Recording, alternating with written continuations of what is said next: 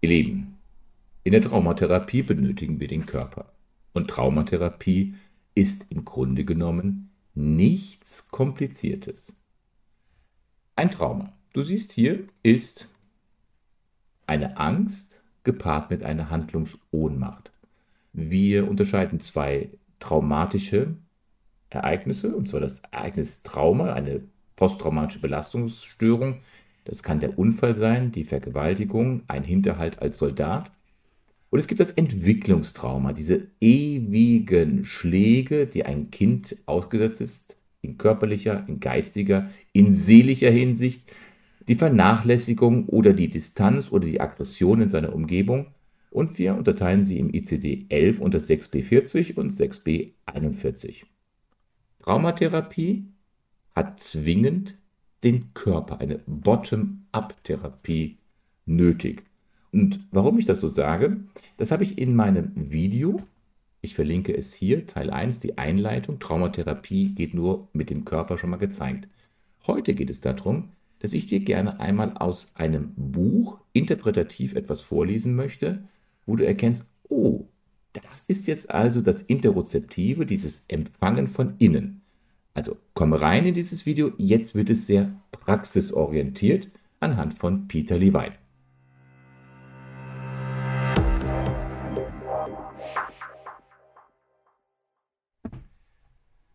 Ja, ihr Lieben, herzlichen Dank, dass ihr euch auch die Zeit dafür nehmt für dieses Thema.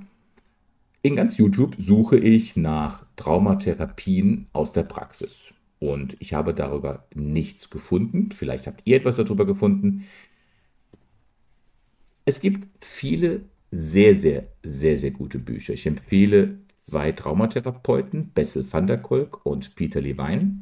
Die empfehle ich von ganz aus tiefster Überzeugung. In der Caption im Video siehst du auch die Verlinkung zu diesem Buch über Amazon. Ist kein Affiliate-Link, ich verdiene da drin nichts. Aber mir ist es sehr wichtig, dass ihr euch dieses Buch auch vielleicht nehmt, kauft und all die Hintergründe zu der Traumatherapie euch anschaut. Und dieses Buch, Sprache ohne Worte, ist so die aktuelle Variante von Peter Levine. Körpertherapie benötigt den Körper. Und Traumatherapie benötigt Körpertherapie. Ein Therapeut, der mit der Sprache des Körpers, seinen inneren Gefühlen vertraut ist, der hat ein gigantisches Vorrecht. Er kann praktisch durch ein Fenster sehen, die ihm das vergangene Leben, die Psyche und auch der Seele seines Gegenübers zeigt. Und eins sollte man immer neidlos anerkennen, selbst die bestgewählten Worte können diesen Vorteil, also diesen Blick in das vergangene Leben, über den Körper, über die Psyche und die Seele können Worte nicht ausgleichen. Man sagt, dass die moderne Psychiatrie in den 1790er Jahren mit dem legendären Werk Befreiung der Irren von den Ketten von Philippe Pinel in Frankreich entstanden ist. Aber über ein Jahrhundert vor ihm bemerkte auch ein Franzose, und zwar der Franzose, französische Philosoph und Mathematiker Blaise Pascal, der lebte 1623 bis 1662 er bemerkte, dass unser Körper seine eigene, von dem rationellen Verstand nicht verstandene Vernunft hat. Und dann gibt es dann auch den genialen Australier Frederick Matthias Alexander, der lebte 1869 bis 1955. FM Alexander, so wird er und seine Technik genannt. Er war ursprünglich ein Schauspieler, verlor seine Stimme und ging von einem Arzt zum nächsten, recherchierte, wie kann ich meine Stimme wiederfinden. Und durch seine intensive persönliche Recherche fand er heraus, wie wichtig Körperwahrnehmung und Körperhaltung ist. Wir sind bei Körpertherapie, Traumatherapie. Von ihm stammt nicht nur der pädagogische Alexander-Technik-Ansatz, das wird unter anderem von Halle Berry, Leonardo DiCaprio oder Robin Williams genutzt, sondern auch der Gedankengang, wenn Psychologen vom Unbewussten sprechen, dann meinen sie nicht den Geist Sie meinen den Körper. Und über diesen Satz kann man so schnell hinweglesen, deswegen betone ich ihn so intensiv. Wenn Psychologen vom Unbewussten sprechen, dann meinen sie nicht den Geist, sie meinen den Körper. Er enthält eine ganz tiefe Aussage. Unser Körper und nicht unser Verstand ist der Sitz des Unbewussten. Und das deckt sich auch mit der Aussage des portugiesischen Neurologen Antonio Damasio, den sein Buchtitel erwähne ich relativ häufig in meinen Videos. Das Buch heißt Ich fühle, also bin ich. Und er begründet dies hochgradig wissenschaftlich immer wieder genau, dass das Empfinden des Körpers das innere Sein aufbaut. Und wenn das Buch Darm mit Charme von Julietta Enders dir mal durchhörst, dann spricht sie von der Insula, die alle 40 Sekunden ein Pixelbild des inneren Selbst erstellt. Also es ist etwas Körperliches. Die Psychotherapie und der Körper, das ist so ein Aschenputtel, Geschichtenmärchen. Aber so die wichtige Beziehung zwischen Körper und Gehirn, da scheint es nur vereinzelt Literatur zu geben. Ich hatte das erwähnt, da mit Charme von Julia Enders. Und trotzdem sind diese im Vergleich zu den tiefen psychologisch rationellen Herangehensweisen der Psychotherapie, diese Bücher, immer noch in der Unterzahl. Mohammed Massoud Khan, 1924 bis 1989 lebend, war ein Ukra, ein, nee, nicht Ukrainisch, nein, nee, nee, Markus, nichts Falsches sagen, ein pakistanisch-britischer Psychoanalytiker. Er war also einer, der sich sehr analytisch, methodisch mit dem Unbewussten auseinandersetzt. Das ist ja die Arbeit eines äh, Psychoanalytikers. Er durchforscht das Unbewusste. Und er war nicht nur ein Schüler von Sigmund Freud, sondern auch von dem genialen britischen Kinderpsychiater Donald Winnicott. Ihm fiel es auf, also dem Herrn Kahn, dass es kaum Literatur darüber gibt, die einen Traumatherapeuten darauf hinweist, eher auf den Körper des Patienten und weniger auf seine Worte oder auch seine Affekte, also die Gefühlsreaktionen zu achten. Interessant. Also ein Analytiker, ein rationeller Denker sagt, beachte nicht so sehr das Denken. Beachte eher den Körper. Ganz, ganz wichtig. Therapeuten, die den Körper in den Mittelpunkt stellen, sind mit, dem, mit einem Resonanzspiegel zu vergleichen. Ich denke da wieder an äh, Martin Buber. Ich komme nur über das Du zum Ich. Ich brauche einen Resonanzspiegel. Und der Therapeut mit seiner professionellen Distanz gibt seinem Gegenüber eine zeitlich genau abgestimmte Rückkopplung über das, was er über seinen Körper wahrnimmt. Das tun sie, indem sie nicht nur darüber berichten, was sie selber am Patienten sehen, sondern ihn dann auch therapeutisch ähm, geleitet führen, sich selber mit seinem eigenen Körperempfinden zu erforschen. Und durch jahrelange Studien am Menschen hat der Therapeut selber gelernt, selbst die kleinsten Veränderungen der Körperhaltung, der Gestik, der emotionalen Mimik und auch allen anderen körperlichen Vorgängen zu erkennen und kann diese auch dem Patienten, dem Klienten beibringen, diese dann auch bewusst wahrzunehmen. Und dadurch können dann viele unbewusste Konflikte und Traumen aufgedeckt werden, die durch den rationellen Verstand nicht erkannt werden. Und das ist nicht nur in der Traumatherapie so, inter so interessant und wichtig. Wenn du Marshall B. Rosenberg Gewaltfreie Kommunikation einmal liest, er geht genau auch dieses Beobachtende rein, diese Resonanz und sagt, ich sehe das, ich spüre das und oder er gibt die Formulierung, ein Beobachter könnte sehen das. Und dieses Feedback, diese Resonanz gibt seinem Gegenüber dann die Möglichkeit, sich selber zu erforschen. Das heißt also, auch die gewaltfreie Kommunikation geht über den Körper. Aber wir sind nicht bei der gewaltfreien Kommunikation, wir sind bei der Traumatherapie, die über den Körper geht. Jo, selbst der große Sigmund Freud, das, das dürfen wir nicht unerwähnt lassen, dieser rationell denkende Mann, er schien genau dieses Thema auch gespürt zu haben. Nicht umsonst kommt von ihm ja der legendäre Satz, unser Geist kann vergessen, der Körper aber nicht. Und dann kommt der Nachsatz, dankenswerterweise. Und dieses dankenswerterweise können wir bis heute voll unterstützen. Zwar hat sich der Sigmund Freud in seinen späteren Jahren überwiegend auf die Tiefenpsychologie konzentriert, aber in seinem geistigen Erbe hat er viele seiner Schüler inspiriert, zum Beispiel den austroamerikanischen Psychiater Wilhelm Reich. Der lebte 1897 bis 1957. Er hat ihn dazu inspiriert, darauf zu achten, wie sich Konflikte vom Außen im Körperinneren auswirken. Und Wilhelm Reich sagte, wenn es um die Situation in der Praxis geht, dann gibt es da tatsächlich nur zwei Tiere und zwei Körper. Interessant.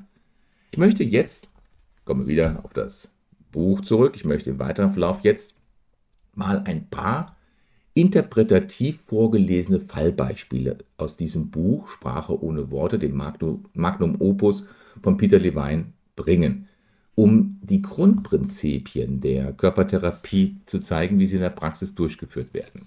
Und wenn ich das vorlese, so interpretativ, ich, das ist jetzt nicht, dass ich dieses Buch ähm, in der Gesamtheit vorlesen möchte. Nein, nein, auf gar keinen Fall. Aber ich möchte dich dazu ermuntern, dich mit, mit solch einem Thema Körpertherapie selber einmal auseinanderzusetzen. Und wenn ich das vorlese, man spürt beim Lesen oder beim Zuhören förmlich die Fragezeichen im Gesicht der Klienten, wenn der Therapeut, in dem Fall ist es ja Peter Levine, damit beginnt, sein Feedback als Resonanz zu den unbewussten Handlungen oder Haltungen seines Gegenübers zu geben.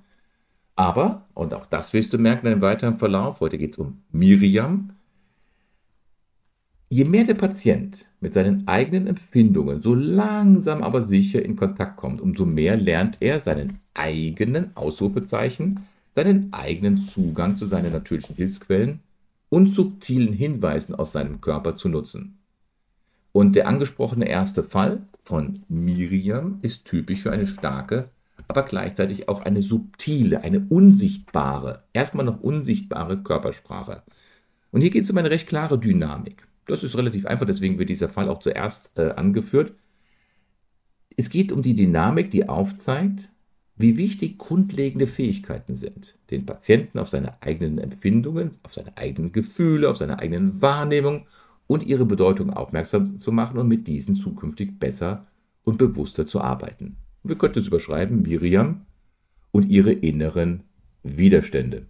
Wir haben schon über zehn Minuten Zeit miteinander verbracht.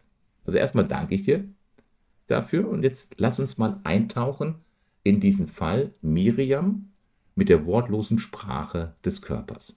Ich lese interpretativ frei, zitierend Peter Levine einmal vor, lehn dich zurück und spüre dabei, wie Peter Levine den Körper seiner Patientin beobachtet, sie mit ihren Körperregungen in Kontakt bringt und sie dadurch Dinge aufklären, die in der Erinnerung von Miriam schon lange, lange Zeit verschüttet waren. Also Miriam mit der wortlosen Sprache des Körpers, so ist das überschrieben. Ich beginne mal mit dem Vorlesen. Also Miriam betritt den Raum, setzt sich zögernd hin, verschließt mit beiden Armen ihren Brustkorb und diese Haltung vermittelt den Eindruck, dass sie sich selber stark schützen muss. Das kann natürlich viele Gründe haben, ihre Arme um den Körper so zu legen. Vielleicht um sich selbst zu trösten, vielleicht aber auch nur um sich warm zu halten. Der Gesamtkontext ist immer die Geschichte. Miriam ist aufgeregt. Sie drückt die gekreuzten Beine wiederholt zusammen und ihr Gesichtsausdruck ist sichtbar verhalten. Die Lippen sind schmal, zusammengepresst, Sie erzählt, dass sie mit ihrer Ehe und ihrer beruflichen Situation vollkommen unzufrieden und viel Ärger verspürt. Sie ist häufig schlechter Stimmung, kann nachts oft nicht durchschlafen. Immer wieder wacht sie von Bauchkrämpfen, einer Unruhe in den Beinen auf. Sie beschreibt diese störende Empfindung, indem sie murmelt. Es ist, als ob meine Beine nachts um sich treten und mich wecken. Ihre Hausärztin denkt, sie könne das Restless Leg Syndrom oder Depressionen haben und hat ihr vorgeschlagen, Antidepressiva zu nehmen. Aber Miriam möchte zuerst einmal versuchen, sich auszusprechen. Miriams Körpersprache spiegelt sowohl ihre Bedrängnis, aber auch ihren Widerstand wider. Dieser Widerstand hat bestimmte Gründe. Er bringt körperlich zum Ausdruck, wie Miriam sich schützt. Zum Teil verteidigt sich Miriam gegen Angriffe von außen. Primär zuerst jedoch schützt sie sich vor den eigenen abgespaltenen Empfindungen und Gefühlen und wir müssen mit Widerstand behutsam und indirekt arbeiten und im Allgemeinen ist es nicht ratsam, das ist ein ganz wichtiger Punkt, Einschluss jetzt Markus Jen, es ist ratsam, den Widerstand nicht direkt anzusprechen. Peter Devine sagt, nicht sofort konfrontieren. Wir lesen weiter. Wenn wir Widerstände direkt angehen, verstärken wir sie meistens oder bewirken, dass sie vorzeitig weichen. Eine plötzliche Demolierung der Abwehr löst jedoch häufig Gefühle von Überwältigung und Chaos aus und führt manchmal zu einer Retraumatisierung. Durch die Beobachtung von Widerständen auf der körperlichen Ebene kann ein Therapeut die sich in den Sitzungen entwickelnde Fähigkeit der Klientin verfolgen, sich mit den eigenen Empfindungen, den eigenen Gefühlen allmählich anzufreunden. Das hilft ihm auch einzuschätzen, wie wirkungsvoll und intensiv unterschiedliche therapeutische Interventionen sind, sowohl die mündlichen, die verbalen, als auch die nicht verbalen, die körperlichen Ansätze. Verspürt die Klientin allmählich mehr Sicherheit, zum Beispiel durch eine angemessene ruhige Reflexion, das Tempo und die Spiegelung, dann bekommt sie auch das Gefühl, dass der Therapeut sie sieht und auch respektiert und kann ihre Abwehrhaltung langsam aufgeben. Bemüht sich die Klientin hingegen zu sehr um Öffnung, indem sie zum Beispiel mehr von sich preisgibt, als sie körperlich und emotional bereit ist, dann zeigt sich das in heftigeren körperlichen Widerständen oder in Form von Verhaltensänderungen, bei denen nonverbaler oder verbaler Ausdruck nicht übereinstimmen. Jetzt kommt es Einschub Markus wieder, jetzt kommt es auf den Therapeuten und seine Schulung an, seine Erfahrung an, ob er genau diese Veränderungen spüren kann. Hat sich etwas verändert? Oft sind die Veränderungen eines Patienten, Klienten lauter in der Information als das, was er sagt. Wir lesen weiter. Kann ein Therapeut verfolgen, wie das Bewusstsein der Klientin sich allmählich öffnet und sie behutsam dabei unterstützen, somatische Selbstschutzmechanismen wahrzunehmen, ohne diese heftig anzugehen oder davor zurückzuschrecken, dann beginnt das unbewusste Kommunikationssystem des Körpers von einer tieferen Ebene aus, sowohl zum Therapeuten, aber auch zum Patienten selbst zu sprechen. Und auch wenn Miriam sich noch nicht bewusst ist, dass dieses Kreuzen der Arme vor der Brust eine Schutzhaltung ist, die sie sich angewöhnt hat, handelt es sich dabei um eine relativ willkürliche Geste. Eine bewusste, ne? Willkürlich ist eine bewusste Geste. Obwohl sie sich die nicht bewusst ist, ist es eine bewusste Geste. Das ist ein ganz wichtiger Einschub. In dem Maße, wie sehr, wie sie mehr Sicherheit und Vertrauen gewinnt, werden ihre wortlosen Mitteilungen spontaner, äußern sich nicht mehr so häufig in Form dieser gewohnten Körperhaltungen. Und als sie tieferen Zugang zu ihren Gefühlen bekommt, zeichnen sich langsam auch zentrale Themen ab, um von ihr erforscht zu werden langsames Herangehen an die Körperwahrnehmung. Miriam spricht weiter über ihre Schwierigkeiten bei der Arbeit und mit ihrem Mann Henry. Auch wenn es hier um die gleichen Probleme geht wie die, mit denen sie vor wenigen Minuten zu kämpfen hatte, klingt ihre Stimme jetzt lebhafter. Einschub, du merkst eine Veränderung. Sie wedelt mit den Armen, streckt sie vor sich aus, dabei hält sie ihre Hände so, dass Handflächen und Handgelenke fast einen rechten Winkel bilden, als würde Miriam etwas wegdrücken. Ich, also Peter Levine, ich mache eine ähnliche Bewegung, um ihr diese Bewegung zu spiegeln und ihr auf diese Weise zu helfen, die eigenen abgespaltenen Bewegungen zu spüren und ihnen zu vertrauen. Einschub, spürst du? Das Spiegeln ist sehr wichtig. Ich lenke Miriams Aufmerksamkeit auf die Haltung ihrer Arme und Hände, erstens, und schlage ihr vor, zweitens, diese Bewegung langsam zu wiederholen. Ich bitte Sie, drittens, sich darauf zu konzentrieren, wie sich Ihre Arme dabei körperlich von innen anfühlen, damit sie ein Gespür dafür bekommt. Zuerst scheint sie über diesen Vorschlag verblüfft zu sein.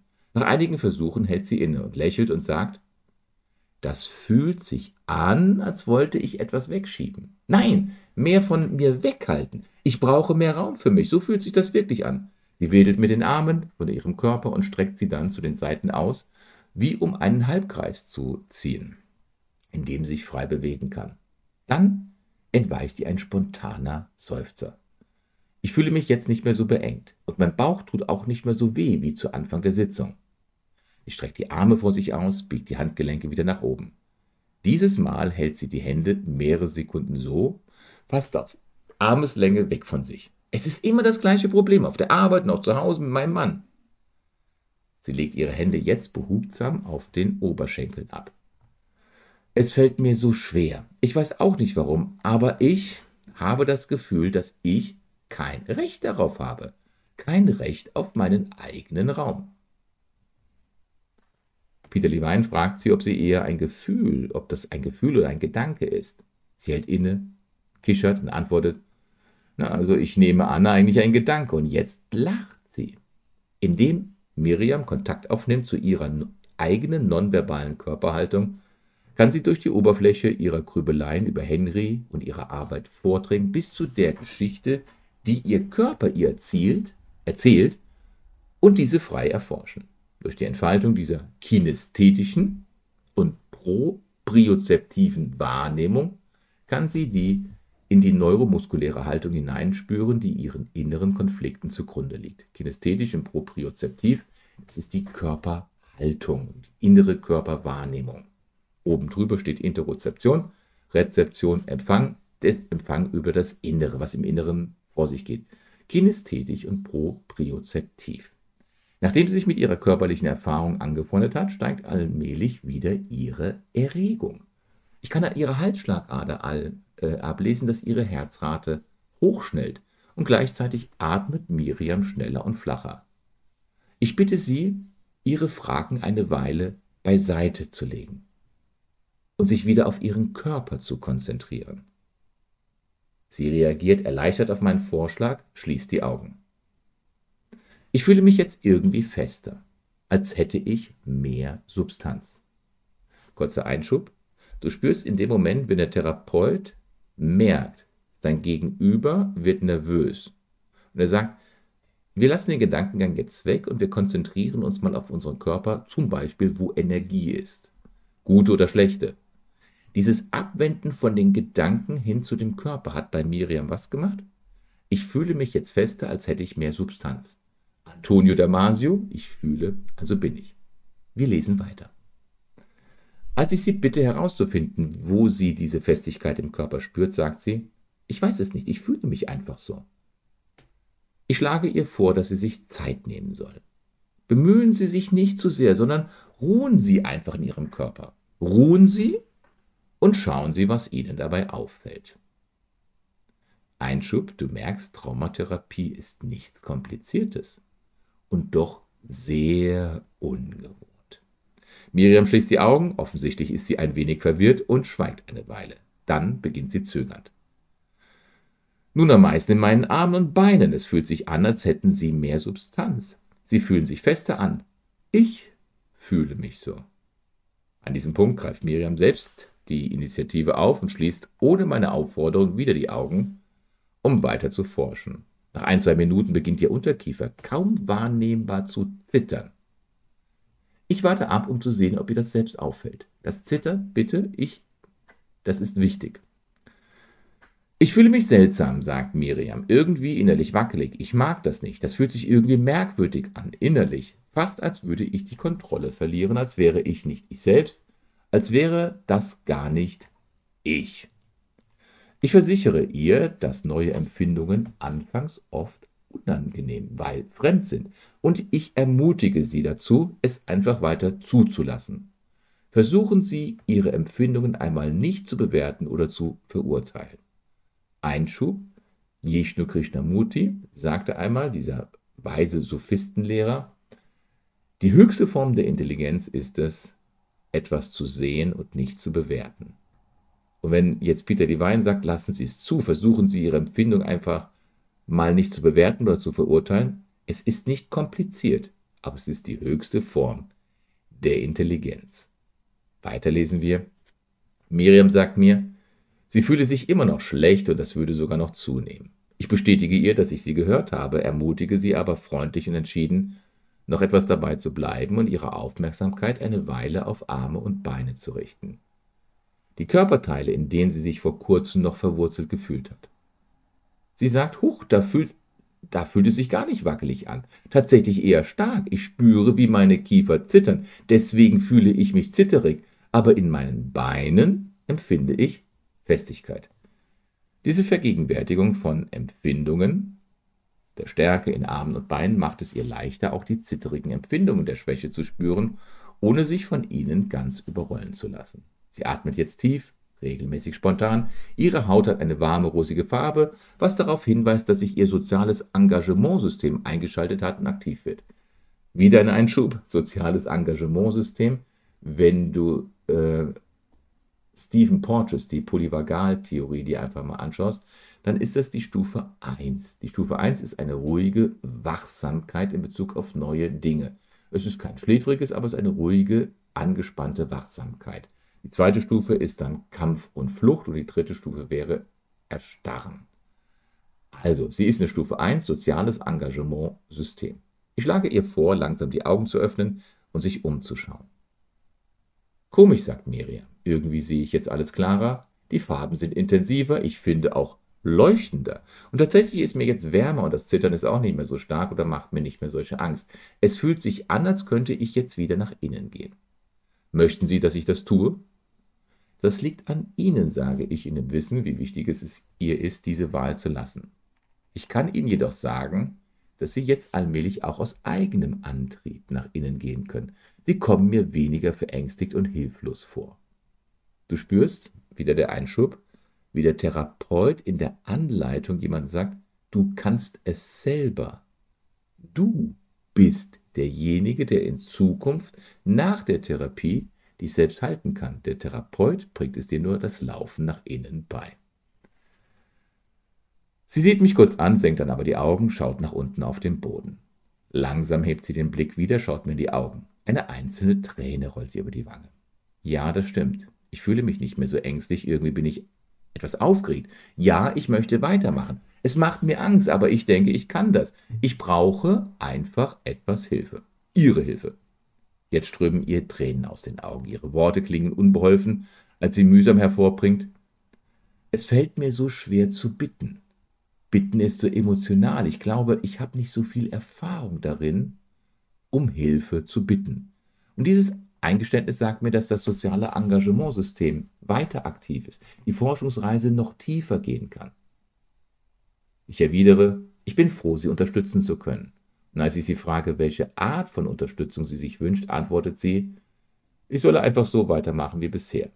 Ich bitte Sie, mir genauere Anweisungen zu geben. Nun, ich weiß es nicht so genau, sagt sie. Ich glaube, eigentlich geht es mir darum zu spüren, dass Sie da sind, für mich da sind. Wenn Sie mir Rückmeldung geben, Rückmeldung, wichtig, hilft mir das, in Berührung zu bleiben mit dem, was ich fühle. Ja, eigentlich mit der, die ich bin. Ich fühle also bin ich, Antonio Damasio, Rückkopplung, Resonanz. Ich sehe, wie sich ihr Gesicht entspannt. Wenn Sie das so sagen, scheinen Sie noch tiefer loszulassen. Miriam lächelt über meine Worte und ich fahre fort. Das ist anders als vor ein paar Minuten, als Sie sagten, Sie hätten nicht viel Erfahrung darum, um Hilfe zu bitten. Ja, fährt sie fort, es ist wirklich anders, wenn ich Sie bitte, mich darin zu unterstützen, dass ich lerne, mehr für mich da zu sein. Dann fühle ich mich Ihnen gegenüber nicht minderwertig, sondern eher gleich. Und das gefällt mir. Ich habe das Gefühl, wenn ich Ihren Vorschlägen nicht folgen möchte, kann ich Ihnen das jetzt auch sagen. Miriam streckt jetzt ohne zu zögern wieder Arme und Hände aus, zieht mit ihnen einen Halbkreis um sich. Ja, das sind meine Grenzen. Ich kann Grenzen für mich ziehen. Das fühlt sich gut an und ich kann Ihnen sagen, was ich brauche. Nun lächeln wir beide. Miriam schließt die Augen, sitzt ein paar Minuten still da. Die konkrete kinästhetische und propriozeptive Erfahrung, Grenzen setzen und halten zu können, ist für Miriam sehr bedeutsam widerspricht sie doch dem starken Gefühl von Ohnmacht, das ihre Sicht der Welt bislang beherrscht hat. Einschub Markus. Sie hat eine innere, in den Fachbegriffen kinästhetische propriozeptive innere Erfahrung über ihren Körper bekommen. Sie kann Grenzen setzen und halten, indem sie einfach die Grenzen ihres Körpers und der Empfindungen und seiner Veränderung gespürt hat. Das ist so bedeutsam, dass das Gefühl von Handlungsohnmacht nicht mehr da ist. Und die Handlungsohnmacht, du weißt doch, Angst und Handlungsohnmacht ist Trauma. Wenn wir es separieren, vielleicht kannst du das erste Video dieser Reihe dir nochmal anschauen, wo es um die acht ähm, Rahmenbedingungen gibt, geht. Und das fünfte war das Separieren. Es ist das Separieren zwischen Angst und Handlungsohnmacht. Die Angst muss nicht weggenommen werden, aber die Handlungsohnmacht, es kann davon getrennt werden. Bitte schau dir in Ruhe mal nochmal dieses Video an. Also, die konkrete innere Erfahrung, die kinästhetische propriozeptive Erfahrung, Grenzen zu setzen, zu halten zu können, ist für Miriam sehr bedeutsam, da sie dem starken Gefühl von Ohnmacht, das ihre Welt bislang beherrscht hat, widerspricht. Und statt die Arme abwehrend vor der Brust zu kreuzen, lässt Miriam sie jetzt auf den Oberschenkeln ruhen. Es ist ein deutliches Anzeichen dafür, dass sie jetzt offener ist und bereit, nach innen zu schauen. Miriam fährt fort.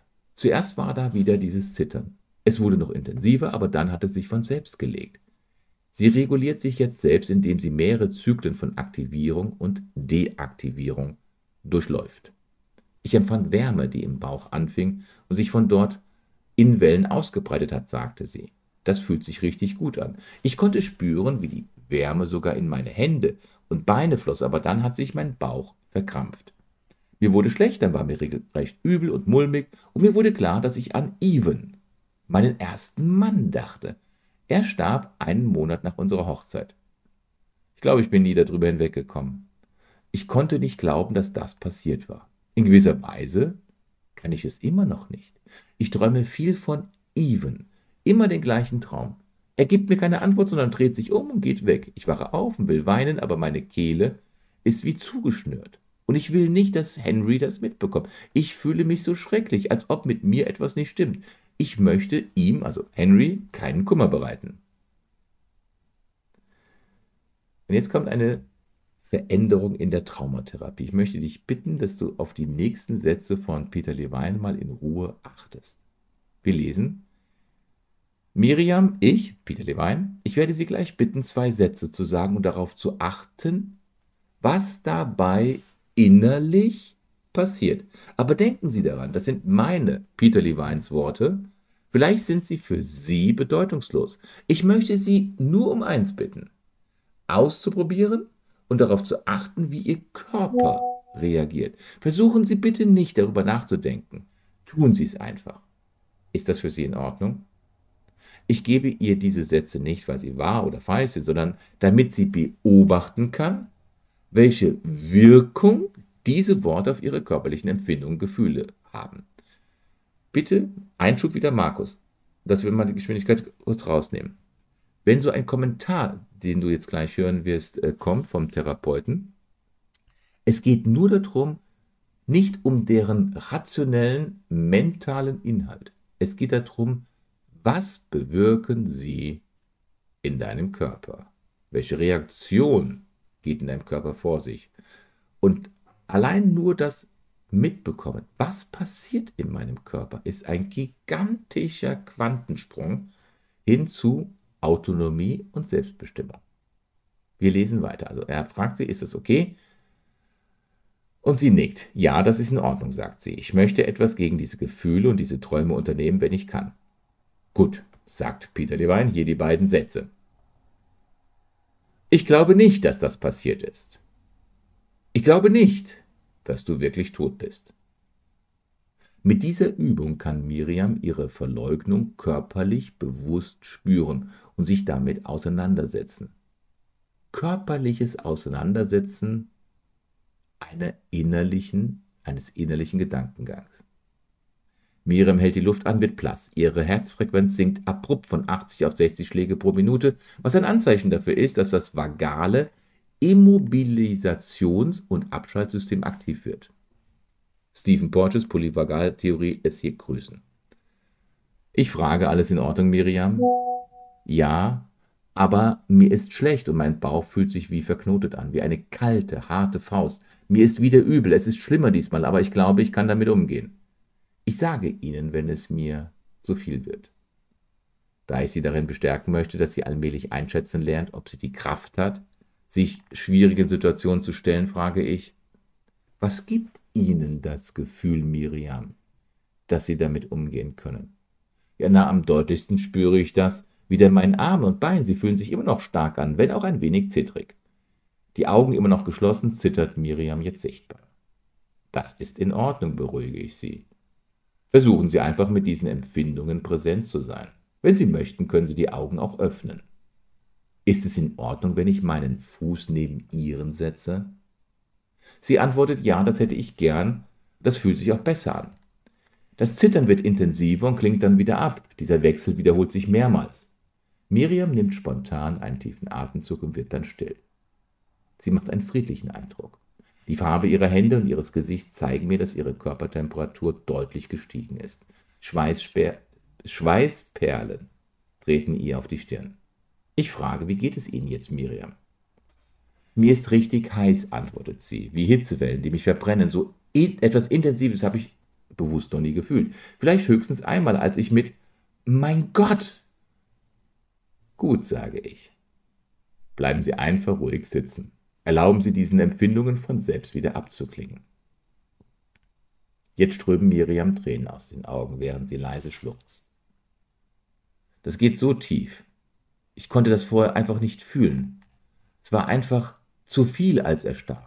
Jetzt ist es anders. Ich kann den Schmerz in meinem Körper spüren und es bringt mich nicht um. Tatsächlich sind meine Bauchschmerzen weg. Mein Bauch fühlt sich warm an, eine weiche Wärme. Das ist ein Beispiel dafür, wie wir Inseln der Sicherheit miteinander verbinden. Einschub jetzt äh, von Peter Levine. Das erste Element für diese Verbindung von Ressourcen sind die Kraft und die Festigkeit in Miriams Armen und Beinen, die sie verspürte, als sie Grenzen setzte. Das war das Erste. Zweitens vermitteln ihr die viszeralen Empfindungen, also die von den körperinneren Organen, die Viszera. Zweitens vermitteln ihr die viszeralen Empfindungen von Wärme und Weite eine zunehmende Stärke und innere Balance. Durch diese Verknüpfung von Hilfsquellen kann sie allmählich auch Empfindungen und Gefühle von Gelähmtheit und Hilflosigkeit zulassen, die ja den Kern ihrer traumatischen Erfahrung bilden. Und als sie dabei die Erfahrung macht, dass diese Gefühle sie nicht überwältigen, sie muss die Erfahrung machen, dass sie von den Gefühlen nicht überwältigt wird. Denn normalerweise hat man ja Angst vor der Angst, dass man von den Gefühlen der Erinnerung, von einer Retraumatisierung überrollt, überrumpelt wird, wie von einem Mähdrescher überfahren.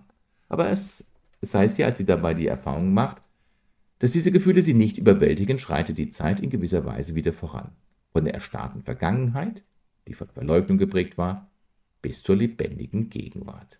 In der nächsten Phase ihrer Sitzung wendet Miriam sich den unerledigten Geschäften von Ärger, Verlust und Schuldgefühlen zu.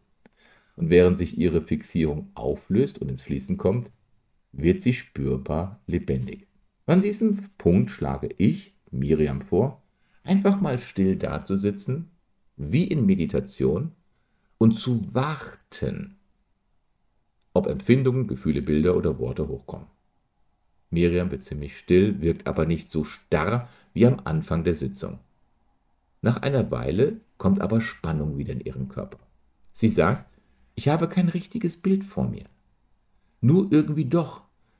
Aber eigentlich denke ich eher über ihn nach, über meinen ersten Mann und fühle mich dabei ganz angespannt. Schauen Sie, schlage ich vor, ob sie bei dieser Anspannung noch etwas bleiben können, um zu sehen, wie sie sich körperlich weiterentwickelt. Miriam geht wieder in sich. Mein Bauch ist so angespannt, als würde er gleich platzen. Und wenn er platzt, frage ich. Sie bleibt still. Dann strömen ihr Tränen aus den Augen. Ich sehe kein richtiges Bild von ihm vor mir, aber mein Bauch ist wieder völlig verkrampft was soll ich jetzt machen? Ich schlage ihr vor, mit der Aufmerksamkeit bei den Verspannungen zu bleiben und zu tönen, damit sich ihr Bauch öffnen kann. Ein Einschub von Markus hier.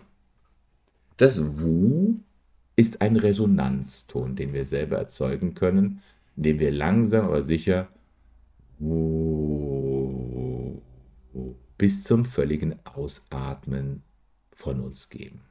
Vielleicht hast du mal im Internet gelesen, die, ähm, die Frequenz von Katzenschnurren, 27 bis 44 Hertz. Ich hoffe, dass ich das nicht so richtig im Hinterkopf habe, ansonsten bitte ich um Entschuldigung. Sie kann aber auch Knochen heilen. Resonanzen sind Heilschwingungen. Es gibt Dissonanzen, es gibt gute Resonanzen. Und mit diesem Wu schafft es Peter Levine mit seinen Patienten von der Kehle aus bis übers Zwerchfell diese Verspannung aufzusprengen. Also er schlägt ihr jetzt vor, mit der Aufmerksamkeit bei der Verspannung zu bleiben und das Wuh zu tönen, damit sich ihr Bauch öffnen kann. Du bist immer in mir. Ich kann dir nie entkommen. Warum bist du da? Ich verstehe das nicht. Hm, summt sie und ist neugierig geworden bei diesen Fragen. Einschub, du merkst, sie ist neugierig geworden. Allein, dass sie ein paar Mal ihre inneren Gefühle gefühlt, interozeptiv wahrgenommen hat und nicht von ihnen wie von einem Mähdrescher überrollt wurde, hat das Gefühl der Neugierde hochgehalten. Also sie ist neugierig geworden bei diesen Fragen. Nach ein paar Minuten beginnen ihre Beine wieder zu zittern. Das Zittern wird intensiver, breitet sich im ganzen Körper aus und dieses Mal zucken auch ihre Schultern. Dann ein spontaner, ein tiefer Atemzug und wieder strömen ihr die Tränen aus den Augen. Miriam streckt hastend die Arme vor und zieht sich schnell wieder zurück.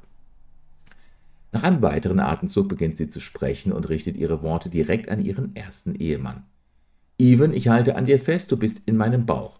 So werde ich mich nie für Henry öffnen. Ich halte dich einfach weiter an dir fest. Sie weint wieder, fährt dann aber fort, ich glaube, ich bin total wütend auf dich. Ich kann selbst kaum glauben, was ich da sage, aber ich bin wütend auf dich, weil du weggegangen bist. Du hast mich allein gelassen. Ich hasse es, dass du gestorben bist.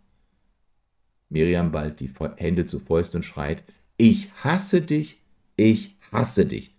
Verlass mich nicht, verdammt nochmal, ich hasse dich. Sie beginnt wieder zu weinen, und dieses Mal schluchzt sie tief. Als sie wieder zu sprechen ansetzt, schlage ich vor, einfach zuzulassen, dass die Dinge sich setzen. Sie antwortet, ja, ich glaube, Sie haben recht, da ist etwas, wovor ich weggelaufen bin und weiter weglaufen will. Ein wenig Zeit vergeht und Miriam weint leise. Einschub, du spürst, Peter Divine hat wieder zugelassen, dass dieses Ich hasse dich einfach mal da sein darf. Ein wenig Zeit vergeht, schreibt er. Also er hat es mit seiner Klientin, Patientin ausgehalten, dass das sich langsam verändert. Also nochmal ein wenig Zeit vergeht und Miriam weint leise, ihre Beine zittern leicht. Ich habe mich für Henry nicht geöffnet, ich habe ihn immer weggeschoben. Kein Wunder, dass wir ständig Streit haben. Und wenn er sich mir körperlich nähert, möchte ich ihn am liebsten wegschieben. Ich habe deshalb sogar Schuldgefühle.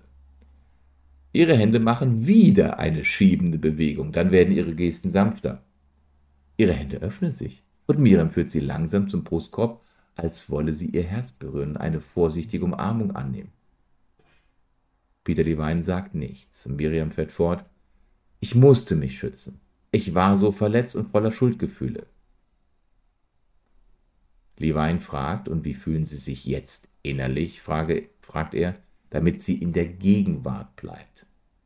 Nun, eigentlich fühle ich mich richtig gut. Und woher wissen Sie das? Naja, vor allem, weil ich innerlich viel Raum spüre. Wo spüren Sie das? Also nochmal, wie fühlen Sie sich jetzt innerlich, damit der Gegenüber in der Gegenwart bleibt? Woher wissen Sie das? Und wo spüren Sie das? Das sind so Fragen des Traumatherapeuten, die immer wieder kommen, aber auch genau den Punkt treffen. Halte deinen Gegenüber in der Gegenwart, lass ihn darauf konzentrieren, wo es interozeptiv im Körper stattfindet und wie kann er das beschreiben. Miriam antwortet, in meinem Bauch und in meinem Brustkorb. Auch mein Kopf fühlt sich an, als wäre da mehr Platz, aber vor allem fühle ich es im Bauch und Brustkorb. Die fühlen sich wirklich offen an, als ob eine kühle Brise durch meinen Körper weht. Meine Beine fühlen sich richtig kräftig an und ich spüre viel. Ich bin zu schüchtern, das zu sagen. Ich spüre Wärme und Kribbeln in meiner, in meiner Vagina. Es fühlt sich so an, dass ich Henry wirklich will. Sie macht eine Pause, heißt es hier in dem Buch. Weiter fährt sie fort. Ich habe damals getan, was ich tun musste, aber jetzt ist es Zeit loszulassen. Ich hatte solche Angst vor meinem Schmerz, aber noch mehr vor meinem Ärger. Angst vor Schmerz, Angst vor Ärger. Als könnte ich Henry verletzen, wenn ich fühle, was ich fühle. Das ergibt natürlich keinen logischen Sinn, aber das alles hat sich in mir aufgestaut. Und dann fügt sie noch hinzu, aber jetzt kann ich damit aufhören. Miriam atmet tief und leicht und sagt mit einem freudigen, breiten Grinsen, dieser Atemzug hat mich genommen, gekitzelt und zum Lachen gebracht. Jetzt lacht sie ganz unbeschwert, schaut sich im Zimmer um, wendet sich mir langsam zu. Sie hebt die Hände zum Gesicht, zuerst um es verschämt zu verbergen, doch dann hält sie es behutsam und streichelt es scheu. Tränen rollen ihr über die Wangen. Ich habe das Gefühl, ich bin fertig. Jedenfalls erst mal. Ich weiß, da gibt es noch mehr, aber ich würde gern einfach ein paar Minuten in Ihrem Garten am Fluss sitzen und dann einen Spaziergang machen. Danke, Wir sehen uns nächste Woche. Ich sage dir danke, dass wir eine Dreiviertelstunde Zeit miteinander verbracht haben und uns die körperlichen Reaktionen und das Lernen dieses interozeptiven Hinschauens auf Miriams Gefühle, Empfindungen bewusst zu machen. Allein diese drei Fragen. Wie und was fühlen Sie innerlich? Woher wissen Sie das? Und wo spüren Sie das? Ist der Anfang eines Lernens über den eigenen Körper Bescheid zu wissen. Dann geht es aber weiter. Das nächste ist, man lässt sich Zeit. Man lässt sich Zeit, um zu schauen, was passiert mit den Gefühlen. Einfach zulassen und hinschauen. Und man merkt, man stirbt nicht daran. Die Angst vor der Angst ist die Angst vor einer Retraumatisierung. Die Angst, dass die Angst einen wieder in die Handlungsohnmacht bringt. Und im Teil 1 dieser Folgereihe über Traumatherapie und Körpertherapie nochmal, nochmal, nochmal. Es geht darum, Angst und Handlungsohnmacht zu separieren. In der Freudschen Redekur wird alles darauf gesetzt, die Angst zu senken. Das wird bei der Körpertherapie überhaupt nicht gemacht. Die Angst wird zugelassen. Das ist der Unterschied. Es wird zugelassen mit einer Handlungsvollmacht. Eigenständig, selbstbestimmt, autonom wird Angst zugelassen. Dieses Separieren, Punkt Nummer 5 der Rahmenbedingung einer Traumatherapie aus dem Teil 1, das ist elementar wichtig. Und es wird unter dem Schutz, dem therapeutischen Schutz eines sorgfältig trainierten, ausgebildeten und praktizierenden Traumatherapeuten durchgeführt. Vielleicht kann ich dir ja auch helfen, mit deiner Situation einen neuen Blick zu bekommen. Wende dich gerne unter psychologie-hilf.de über das Kontaktformular an mich, um mit mir über deine Situation zu sprechen. Bis dahin, alles Gute, bleib tapfer und dem Kanal gewogen. Ein Abo, ein Like, bitte ich, als kleine Anerkennung für die Arbeit, die hinter diesem Kanal steckt. Wir sehen uns beim nächsten Video. Ich glaube, da geht es um Sharon, wie sie aus dem Tower am 11. September 2001 entkommen ist. Ich hoffe, dass ich das richtig jetzt sage. Wenn nicht, wir haben noch einige dieser Traumatherapien vor uns. Und ich hoffe, bitte schreibt das mal in die Kommentare, ob dir diese Art des Vorlesens auch einen Mehrwert gibt. Bis dahin, alles Gute. Dein Markus.